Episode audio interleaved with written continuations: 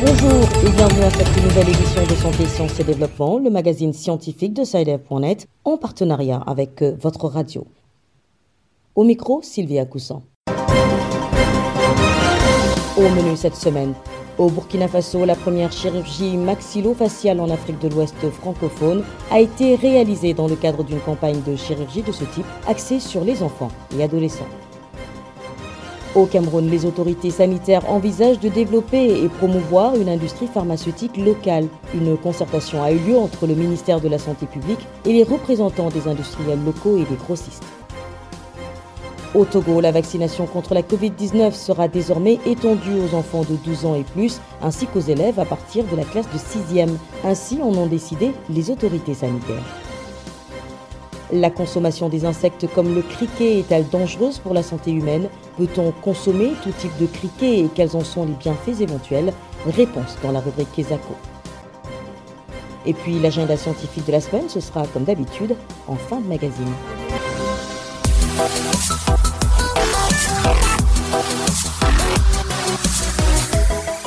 Bienvenue à tous. Des médecins burkinabés, en collaboration avec leurs confrères français de l'ONG La chaîne de l'espoir, ont réalisé avec succès la première chirurgie maxillofaciale en Afrique de l'Ouest francophone. Cette campagne de chirurgie réparatrice des articulations de la mâchoire, qui a débuté le 23 janvier dernier, concerne une quarantaine d'enfants et adolescents. Les détails avec Abdelaziz Nabaloum à Ouagadougou.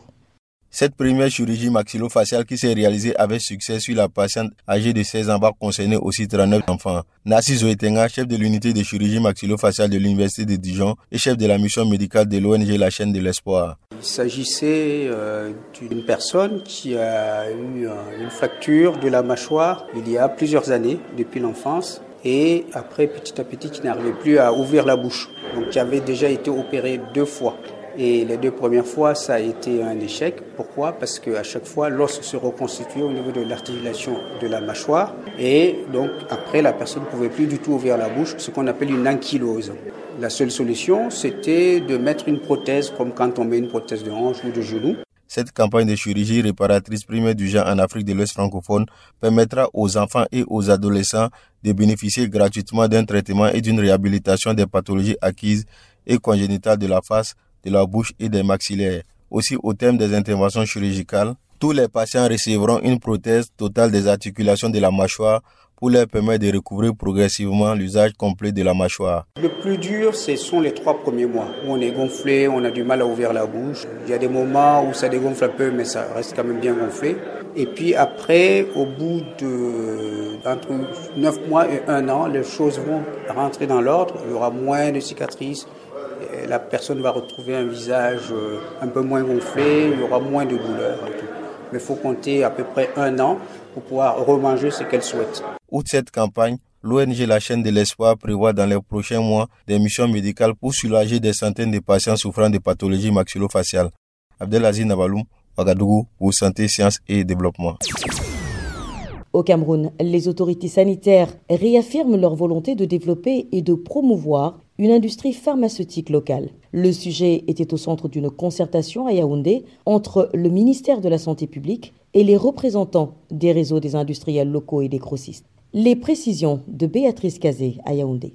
Selon des statistiques fournies par la direction de la pharmacie, du médicament et des laboratoires du ministère de la Santé publique et par des industriels locaux, 2% des produits pharmaceutiques retrouvés sur le marché camerounais sont produits localement et 98% des médicaments proviennent des importations. Cette forte dépendance vis-à-vis de l'extérieur se justifie entre autres par les importations des matières premières, des difficultés à obtenir les autorisations de mise sur le marché et l'accès au financement. Pour Stéphane chercheur à la Fondation Polangoela à Yaoundé, la crise sanitaire mondiale provoquée par la pandémie de Covid-19 a révélé la nécessité de développer une industrie pharmaceutique locale. Toutefois, il rappelle que la réussite d'un tel projet passe par certains préalables. L'idée donc de fournir des médicaments à partir d'unités locales de production est une idée qui semble évidente et qui aujourd'hui, étant donné les constats que l'on a pu faire, relève effectivement des nécessités. Mais annoncer cela sans qu'il y ait eu un long travail préalable de préparation, d'examination des conditions à la fois industrielles, est-ce que nous avons rapidement la possibilité de réunir, de quoi établir un réseau de production de médicaments avec les techniciens afférents pour faire tourner ces unités de production. Et s'il n'y a pas eu cette analyse, s'il n'y a pas eu l'examen de notre possibilité au plan économique, au plan financier, d'établir ce système de protection, je crois qu'on reste là encore, je le redis, dans une réponse, une annonce qui vient opportunément, au cours de la concertation tenue à Yaoundé, plusieurs mesures ont été prises par le ministère de la Santé publique afin de développer et de promouvoir des produits pharmaceutiques locaux. Parmi celles-ci, l'allègement des procédures de délivrance des autorisations de mise sur le marché des produits fabriqués localement, la réduction du délai de délivrance des agréments, la promotion de la production et l'utilisation des matières premières locales, ainsi que la promotion de l'industrie pharmaceutique locale par la définition des quotas de commandes par les Béatrice Kazé, Yaoundé pour Santé, Sciences et Développement. Au Togo, le gouvernement a décidé d'étendre la vaccination contre la Covid-19 aux enfants de 12 ans et plus et aux élèves à partir de la classe de 6e. Cette décision des autorités vise à rompre la chaîne de contamination du virus. Correspondance à Lomé de Nada Ibrahim. Après le personnel de santé, les personnes de 50 ans et plus, ceux de 18 ans et plus, c'est au tour des enfants de 12 ans et plus de recevoir leur vaccin contre le coronavirus. À en croire Komi Aljo, professeur agrégé en pneumonie, c'est une initiative tout à fait normale, juste qu'en début de campagne, il fallait procéder par sélection. En matière de Covid, on savait et on sait que les sujets âgés sont à risque de mourir de la maladie. Il était nécessaire de cibler une fois que cette offre a été faite et qu'on a encore de possibilités d'offrir à d'autres couches, on va étendre progressivement. On a beau dire que Covid n'est pas très dangereux chez l'enfant, mais Covid touche les enfants. Sur les 200 et quelques patients décédés de Covid qu'on a enregistrés dans le pays, on a quand même euh, au moins 6 enfants de moins de 14 ans qui sont morts. Les parents donneront leur accord pour l'administration des doses aux mineurs. Qu'est-ce qu'ils en pensent? Quelle est leur position? C'est pas possible et jamais mon enfant ne doit parler. Même à l'école, si j'ai appris ça, je dois aller avertir ses enseignants. Je ne suis pas d'accord. Non, ils n'ont qu'à patienter d'abord. Je ne suis pas d'accord que moi, mes enfants aillent se vacciner. Non, il faut que l'État revoie ça. Donc, à, à mon humble avis, je suis parfaitement d'accord avec ça. L'OMS ne peut pas accorder ce qui n'est pas bon pour le monde entier. C'est par un accord de l'OMS que cette décision a été prise. Même il semble que, d'après les enquêtes, il y a même des pays qui vaccinent jusqu'à 5 ans. Pourquoi pas les 12 ans chez nous au Togo ici? Ça a commencé. Si les autres mouraient, peut-être que je devais le constater avant d'interdire à mes enfants. L'autorité précise que la vaccination des enfants contre la COVID-19 n'est pas obligatoire mais fortement recommandée. Nada Ibrahim, Lomé pour Santé, Sciences et Développement.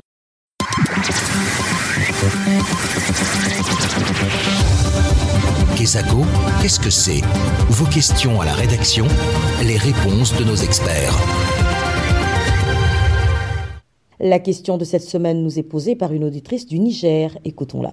Bonjour Saïdef.net. Je m'appelle Oumulher Abdurrahim, étudiante à Niamey au Niger. Je voudrais savoir si la consommation des insectes, notamment des criquets, est-elle dangereuse pour la santé? Peut-on consommer tout type de criquets et quels sont les bienfaits des criquets? Merci. Direction Niamey pour retrouver Diallo Isaka Amadou. Bonjour Diallo. Bonjour Sylvie. Vous êtes notre correspondant au Niger. Dites-nous, la consommation de criquets est-elle fréquente sur place Et quelle réponse avez-vous obtenue à la préoccupation de notre auditrice? Le criquet est devenu aujourd'hui comme une denrée alimentaire consommable par une bonne partie de la population nigérienne en effet, il existe une variété de criquets au Niger, mais ceux qui peuvent être consommés par la population sont connus. Néanmoins, les consommateurs les consomment sans pour autant savoir les conditions dans lesquelles les criquets sont capturés, car il arrive souvent qu'on utilise des substances toxiques pour leur capture et cela peut constituer un danger pour l'organisme. Écoutez donc les explications du docteur Abou Abdurrahman, médecin-chef du district sanitaire à Niamey 3. Docteur Abou, la consommation des insectes, notamment des criquets, est-elle dangereuse pour la santé?